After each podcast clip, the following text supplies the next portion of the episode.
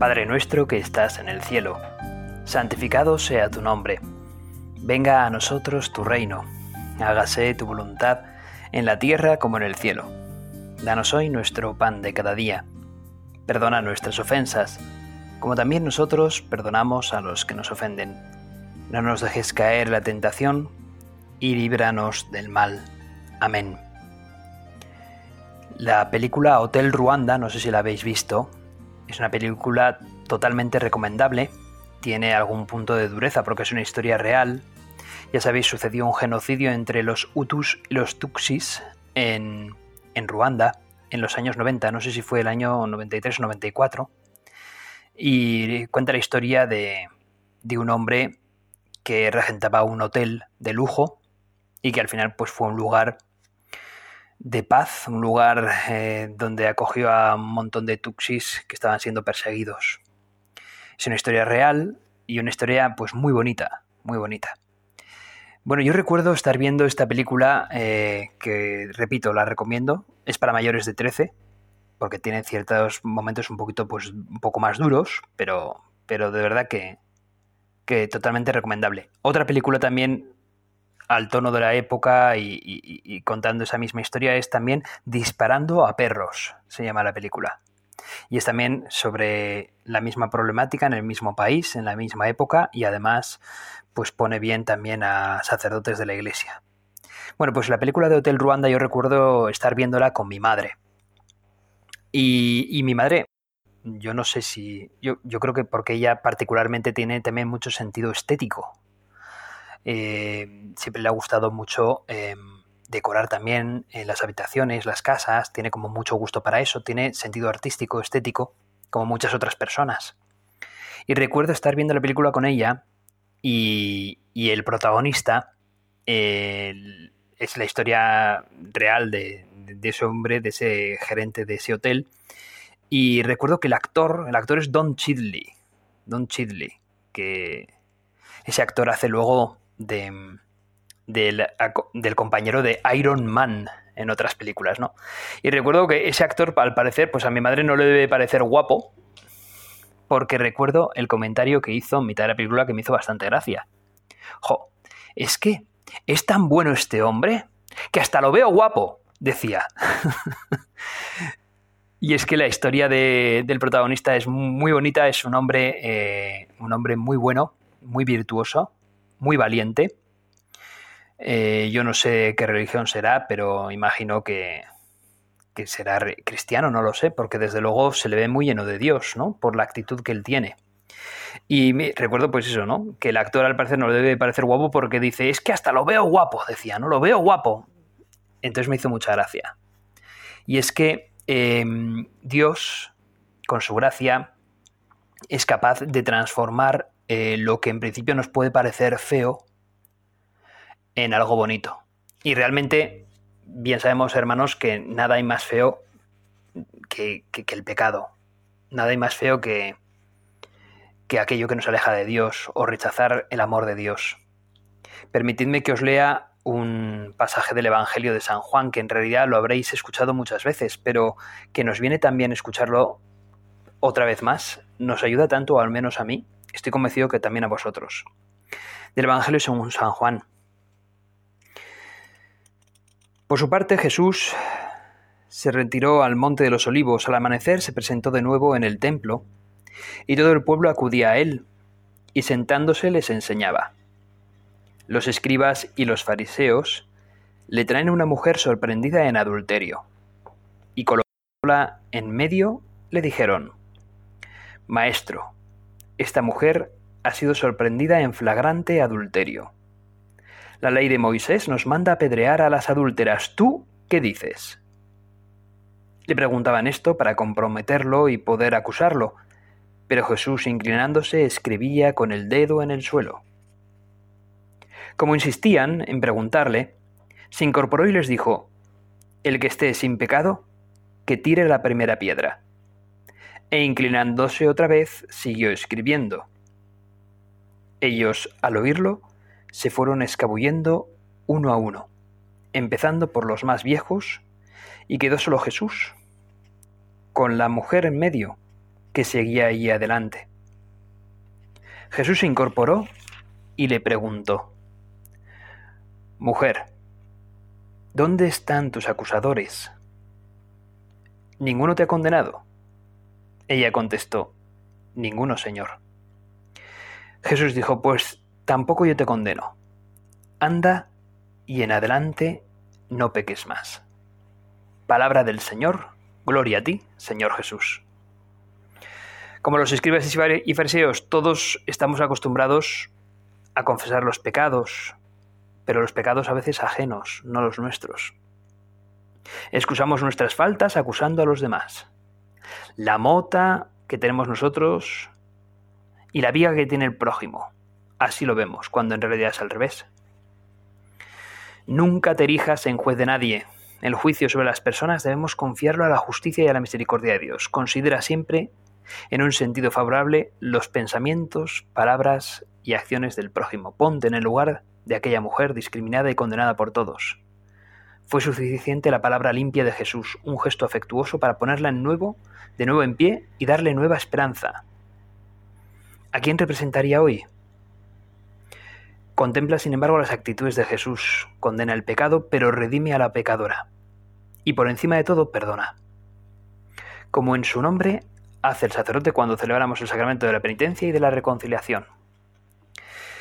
He leído esto de una Biblia que tiene pues mm, tiene textos que ayudan mucho a la meditación de lo que acabamos de leer.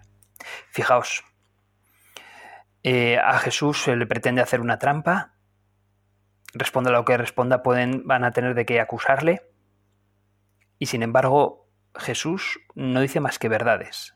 El que esté sin pecado, que tire la primera piedra. Jesús podía haber tirado la primera piedra perfectamente. Y sin embargo no la tira. Hace reflexionar a esos que acusaban a esa mujer, dándose cuenta de que ellos también son pecadores y no son quienes para juzgar. Solo Dios es quien para juzgarnos. Cristo mm, lo deja bien claro. Cristo no está no está pasando por alto la fealdad, la fealdad del, pecado de esa mujer adúltera. Que pues uno se deja llevar por su propio egoísmo para, para hacer suyo un hombre que no le corresponde.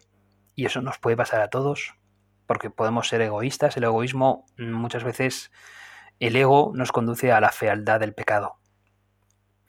Cristo no está diciendo, pa, no pasa nada por lo que has hecho. No, sí que pasa y mereces un castigo. Y la ley de Moisés, es clara, hay que apedrearte. Por eso Jesús es el único capaz de convertir esa fealdad del pecado en algo precioso, que es la belleza del perdón de Dios. Cristo hace que esa mujer quede perdonada por parte de Dios. Dios le ha perdonado. Vete y en adelante no peques más.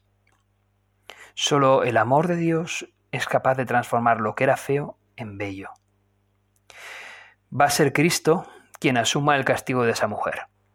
El castigo que esa mujer merece, al igual que el castigo que todos merecemos por nuestros pecados, Cristo los redime en la cruz. Lo cierto es que me viene a la cabeza que en todas las iglesias tenemos cruces, ¿verdad? Y en todas las iglesias tenemos esas cruces, pues que está, que está con el crucificado, con Cristo. Y lo cierto es que eh, que aquel que no está acostumbrado le llama la atención muy negativamente, se escandaliza de ver a alguien en una cruz. Los musulmanes, mm, con honestidad, nos dicen, pero ¿cómo podéis considerar Dios a aquel que está en la cruz? ¿Cómo podéis venerarlo, adorarlo como Dios? rechazan la cruz. Necedad para los gentiles, se dice locura para los judíos, nos dice también en el, en el Evangelio. La cruz es algo desagradable, es algo feo, es algo que queremos rechazar. No lo queremos para nosotros. Y sin embargo, ¿quién está en la cruz? Jesús de Nazaret. La persona más bella del mundo. Está en un madero inerte, feo, oscuro. Ahí Cristo, eh, en lo más feo, está lo más bello. Cristo transforma nuestra fealdad en algo bello, en el amor de Dios. Nada hay más bello que el amor. Y nosotros estamos llamados al amor y eso es lo que precisamente nos hace transformarnos en algo bello. Cuando, cuando a imagen y semejanza de Dios buscamos, cuando estamos hechos a imagen de Dios, buscamos además su semejanza, buscamos su gracia, buscamos con el trabajo de nuestras virtudes querer amarle a Él por encima de todo y al prójimo como a nosotros mismos. Solo Dios es capaz de transformar lo que para nosotros era una vida quizás fea, decadente, pecaminosa, es capaz de transformarlo en una vida fructífera, en una vida de amor, en una vida bella, bonita. Hasta me parece guapo, hasta me parece guapo. Decía mi madre viendo esa película, viendo a ese actor que en principio no le parecía guapo. Hasta me parece guapo. Lo veo bello, ¿Por qué? Porque nada hay más bello que la misericordia de Dios, nada hay más bello que cuando nos asemejamos a Él. Nada hay más bello como dejarse arrastrar por el amor de Dios, por el perdón de Dios, con el trabajo de, de dejarse amar por Él. Quizás a veces nos cuesta dejarnos amar por Dios. Pues déjate amar por Él. Déjate abrazar por Él. Deja que Él te diga cosas al oído, cosas preciosas al oído. En una ocasión un sacerdote con mucha verdad decía, a veces a los hombres se les, se les puede un poco enamorar por la vista, pero yo me atrevería a decir que a las mujeres más por el oído, ¿no? Por decirles cosas bonitas. En el fondo, hombres y mujeres a todos nos gusta escuchar que nos quieren, que nos aman. O dejarnos abrazar, o cada cual es como es, ¿no? Unos son más de palabras, otros de gestos, otros de abrazos, otros de simplemente estar con esa persona, otros de obras. Bueno, pues déjate hacer por Jesús, con, sus, con las obras de Jesús, déjate em, escuchar que Jesús te, te habla y te diga que te quiere, déjate abrazar por Jesús, déjate que Jesús esté un rato contigo. Deja que sea Jesús quien esté contigo en tu vida. Verás cómo pues es capaz de hacer de ti alguien mejor, alguien más bello. También en otra ocasión, ¿verdad? Eh, hablamos de una persona que, en realidad era bajita, pequeña, eh, muy arrugadita, y que sin embargo, la Madre Teresa de Calcuta, y sin embargo, qué belleza de corazón, ¿verdad? Qué maravilla de mujer. Solo Dios es capaz de hacer algo tan brillante, tan espectacular, de saber eh, poner tanto amor en, en, alguien y saber eh, contagiar ese amor de Dios hacia los demás.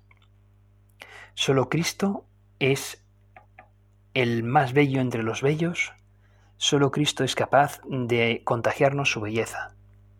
Desde el momento en que Él nace, la belleza de la encarnación, de querer hacerse hombre, de querer callar las bocas de todos aquellos filósofos que entendían que el cuerpo era algo malo, pecaminoso, pues Jesús transforma lo material también en algo santificable, en algo que él mismo salva, santifica, pues él toma cuerpo. No, tenemos, no sabemos qué aspecto podría tener Jesús de Nazaret. Lo que más podemos saber es a partir, por ejemplo, de la, de la, de la tela santa que hay en Turín, de la sábana santa de Turín es lo más lo que más puede aproximarnos a Jesús, pero realmente desconocemos su condición física de Jesús de Nazaret y casi mejor, porque ya si no, los de esa raza ya querrían ser racistas con los demás. Así que qué bueno y qué inteligente es Dios de no hacernos descubrir si era rubio, moreno, negro, blanco, mestizo, genial, ¿no? O sea, Dios es genial porque en el Evangelio no se nos dice ninguna característica física de Jesús, ni siquiera si tenía o no barba, se nos dice. Fijaos, pues, sin embargo, Jesús tendría una gran belleza física, una gran presencia, ya solamente por su mirada, por sus palabras, por sus actos, la belleza de las palabras de Jesús, la belleza de la voz de Jesús, de lo que él predicaría la belleza de sus relatos, de sus parábolas, la belleza de sus actos, la belleza de sus milagros, la belleza de los encuentros contigo, Jesús, la belleza de tu perdón, de esa mirada limpia, La belleza de tu misericordia. Yo tampoco te condeno, vete y en adelante no peques más. Belleza incluso de los momentos duros y feos como pueden ser la pasión tuya, Señor, pues la belleza de tu de tu caballerosidad, de tu elegancia. Jesús callaba ante los insultos, no respondía, asumía el pecado de todos los demás para poder salvarnos. Las llagas, que es algo feo, que alguien tenga llagas en el rostro, en el costado. Tú, Señor, por tu inmensísimo amor, son las pruebas de tu amor. Esas llagas son las pruebas de tu amor. Es la capacidad que tú tienes de transformar lo que en principio es algo que no es estético en algo bello, porque es símbolo de tu amor la belleza de los sufrimientos morales, de la traición que tuviste que sufrir, Señor, de tus apóstoles. Sin embargo, resucitarás y te presentarás de nuevo a ellos, diciéndoles la paz con vosotros. Incluso tu muerte, Jesús, somos capaces incluso de decir, bendita culpa que nos dio a tal redentor. Somos capaces de decir de algo que es feo, como es nuestra culpa, nuestro pecado. Somos capaces de decir que tú lo transformas en lo más bonito, que es tu redención. Bendita culpa que recibió tal redentor. La belleza del sepulcro, del descenso de Jesús a los infiernos para rescatar también a los que murieron antes que nosotros. La belleza de tu resurrección. La belleza de Jesucristo como imagen a la que adoramos en nuestros templos, la belleza incluso de los templos, que son casa de oración, casa de Dios, la belleza de Jesucristo como sacerdote que es, que reza por nosotros, que intercede por nosotros, que ofrece al mismo Dios ante nosotros. La belleza de Jesucristo como víctima se da a sí mismo, él mismo se ofrece, el mismo Dios que se ofrece la belleza de Jesucristo como bendición para todos nosotros.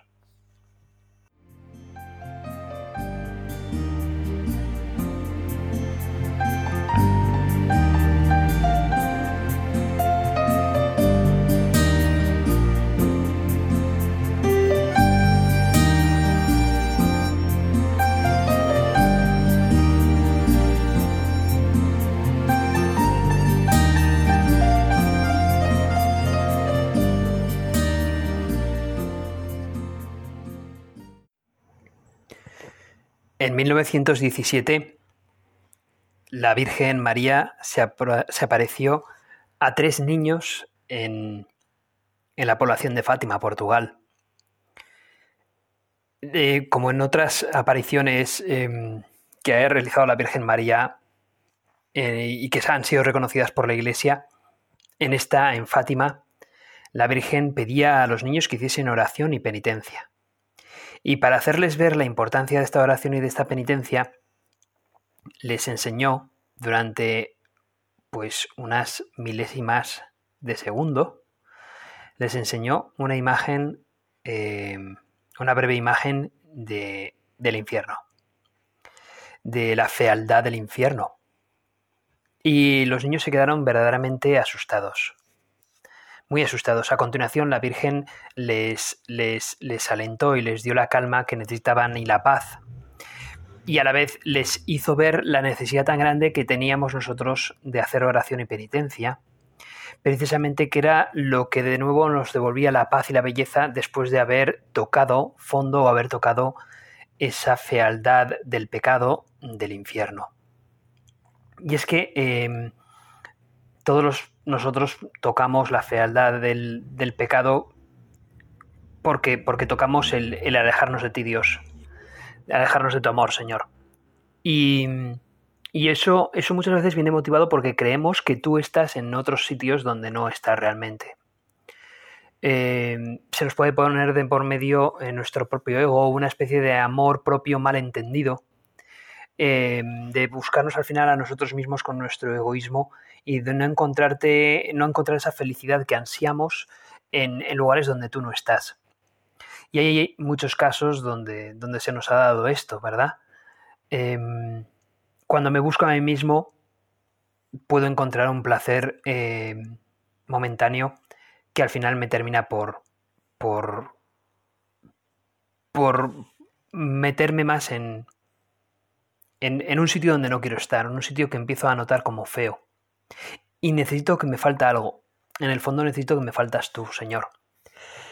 Conocí, em, tuve la oportunidad de conocer a una persona estupenda, estupenda con un pasado donde le, tocó, eh, pues le tocó tener que, lidiar con, con situaciones muy complicadas, en donde él esa persona creía que iba a encontrar a Dios y sin embargo mm, encontró placeres rápidos creyendo que ahí iba a estar la felicidad y sin embargo pues metiéndose en un bucle de, adicciones de drogas. Esta persona eh, pues eh, conllevó eh, que a su propia familia pues, pues, pues por poco la destrozara y por la situación sus padres pues no querían verlo así y, sin embargo pues pues él no cumplía las reglas, era rebelde y se metió en un mundo de, de drogas, de radicalismo político, eh, con sus 15, eh, 16 años hasta la propia vestimenta, pues cambió eh, en un mundo muy radical, que además le absorbía cada vez más. Al final, sus padres, su padre tuvo que, pues como que amenazarle para decirle, o tú o nosotros, de algún modo por, para, hacerle ver eh, que tenía que cambiar de vida y sin embargo eligió pues irse de casa. De tal modo que, incluso eso conllevó pues delincuencia, conllevó meterse más todavía en el mundo de las drogas y vio a compañeros suyos que morían. Llegó hasta el punto de esa fealdad eh, de tener que robar y tener que incluso buscar tu propia comida entre la basura. Em, cuando vio morir a compañeros suyos de sobredosis, no podía asimilar esa crudeza eh, y, al final terminó por, por meterse más droga de lo que ya se metía. Eh, en un momento de desesperación total, eh, terminó en la cárcel, ya era mayor de edad, y, y descubrió que en la cárcel los que les visitaban eran precisamente sus padres y no esas personas con las que había estado lidiando. En un momento de cierta lucidez dentro de esa desesperación, el Señor sabe hacer las cosas bien, sabe poner luz y belleza en los momentos de oscuridad y fealdad, pues se llegó a pedir ayuda a sus padres. Esta persona dice que era orgullosa y que le costaba horrores pedir ayuda y sin embargo Dios se cruzó en su camino y le pidió ayuda a sus padres. Mamá, no puedo más, necesito que me ayudes y no sé por dónde tirar. Tuvo que pasar el síndrome de abstinencia en casa y descubrió que, era su, padre quien, quien le lavaba, quien le duchaba todos los días, porque él se veía incapaz de hacerlo. Y al final, pues, em, descubrieron, descubrieron eh, una comunidad cristiana donde se ayuda a las personas que tienen adicción y, dice que tuvo que sufrir muchísimo en esa comunidad, pero que sin embargo Dios le atrapó definitivamente. Que con dolor, con cruz, tuvo que pasar eh, pues todas esas adicciones que aún le hacían sufrir el mundo, que aún le atraía y, y le ayudó muchísimo hasta el punto de que se convirtió, de que descubrió la oración. Tiene mucha gracia porque él lo cuenta de una manera muy graciosa al ver ahí a aquellos jóvenes que rezaban, que no fumaban, no bebían y que se levantaban todos los días a las 6 de la mañana, dijo, madre mía, estas personas están peor que yo. Pero, sin embargo, terminó al final por, levantarse también a las 6 de la mañana y rezar el rosario. Y vio, vio la enorme ayuda y sobre todo la misericordia de Dios con, con él. Dice que, que pasó a la felicidad. No sin sufrimiento, porque le costaba horrores el, tener que cambiar de vida. Es que pasar de la noche a la mañana eh, de, un modo de vida a otro tan diferente, pues cuesta sudor y lágrimas, por supuesto. Sin embargo, eh, vio, pues eso, descubrió el amor que Dios le tenía, el poder de la oración, el poder del rosario. Eh, vio también una familia nueva en esa comunidad e incluso sus padres que no profesaban la religión, la fe cristiana, pasando también ellos por baches y por por momentos de, también de separación, él le rogó a Dios que hiciera algo por ellos y dado que él no podía estar con ellos, por favor que rezase. Él rezaba para, porque sus padres pues, pues descubrieran también lo que él estaba descubriendo, el amor de Dios, la belleza del amor de Dios. Sus padres en, en esos momentos pues, de angustia también llegaron a reconocer el amor de Dios, se confesaron y decidieron casarse por la iglesia, cosa que no, no habían hecho. Este testimonio eh, es algo conocido, circula por internet y yo tuve la suerte de conocer a esta persona, cuyo nombre no quiero decir, pues un poco también por, respeto a él, a su intimidad, aunque él lo cuenta pues también con, con además lo cuenta muy bien, es una persona pues muy, muy buena y, y sobre todo muy enamorada de Dios creo que es una persona que ha descubierto la belleza, ¿no? La belleza de, descubrir a Dios en, también en, momentos pues, que, la fealdad nos, nos invade, nos tienta. Todos nosotros yo creo que hemos descubierto la belleza que Dios nos tiene, la, belleza de Dios y el amor que Dios nos tiene a partir de, de momentos pues, en los que nos hemos dejado llevar por nosotros mismos o hemos descubierto el pecado, la tentación, el mal en el mundo y sin embargo Dios eh, es capaz de transformar el mal en bien, es capaz de transformar eh, la fealdad de nuestra vida en una belleza impresionante en nuestra vida. Esta persona ayuda ahora un montón a otras personas que han pasado por situaciones parecidas a la suya nadie mejor que él puede conocer por lo que pueden pasar personas que puedan estar en la calle, en, lugares donde, donde, hay droga, en lugares donde la tentación de, la rebeldía, de la droga, del racismo político, pues están al acecho.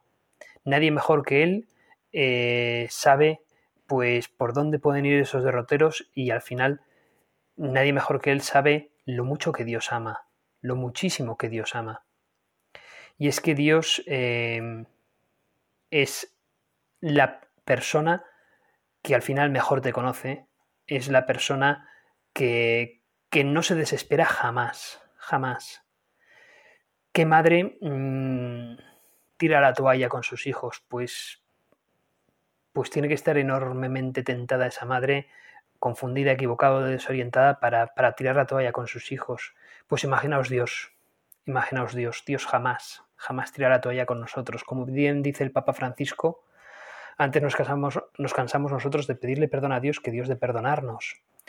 Dios está siempre ahí, Dios está siempre esperando, Dios es el Padre paciente que nos mira con una enorme sonrisa, que transmite una luz impresionante con sus ojos y que hace de nosotros personas bellísimas, personas llenas de Él, Solo Dios es capaz de transmitir a las personas la belleza de la santidad. Solo tú, Dios, eres capaz de transmitirnos la belleza en los demás, en los santos, empezando por nuestra Madre, la Virgen María, por nuestro Padre en este año en el que nos acordamos también un montón de ese Padre tuyo que de algún modo también es Padre putativo nuestro, de San José.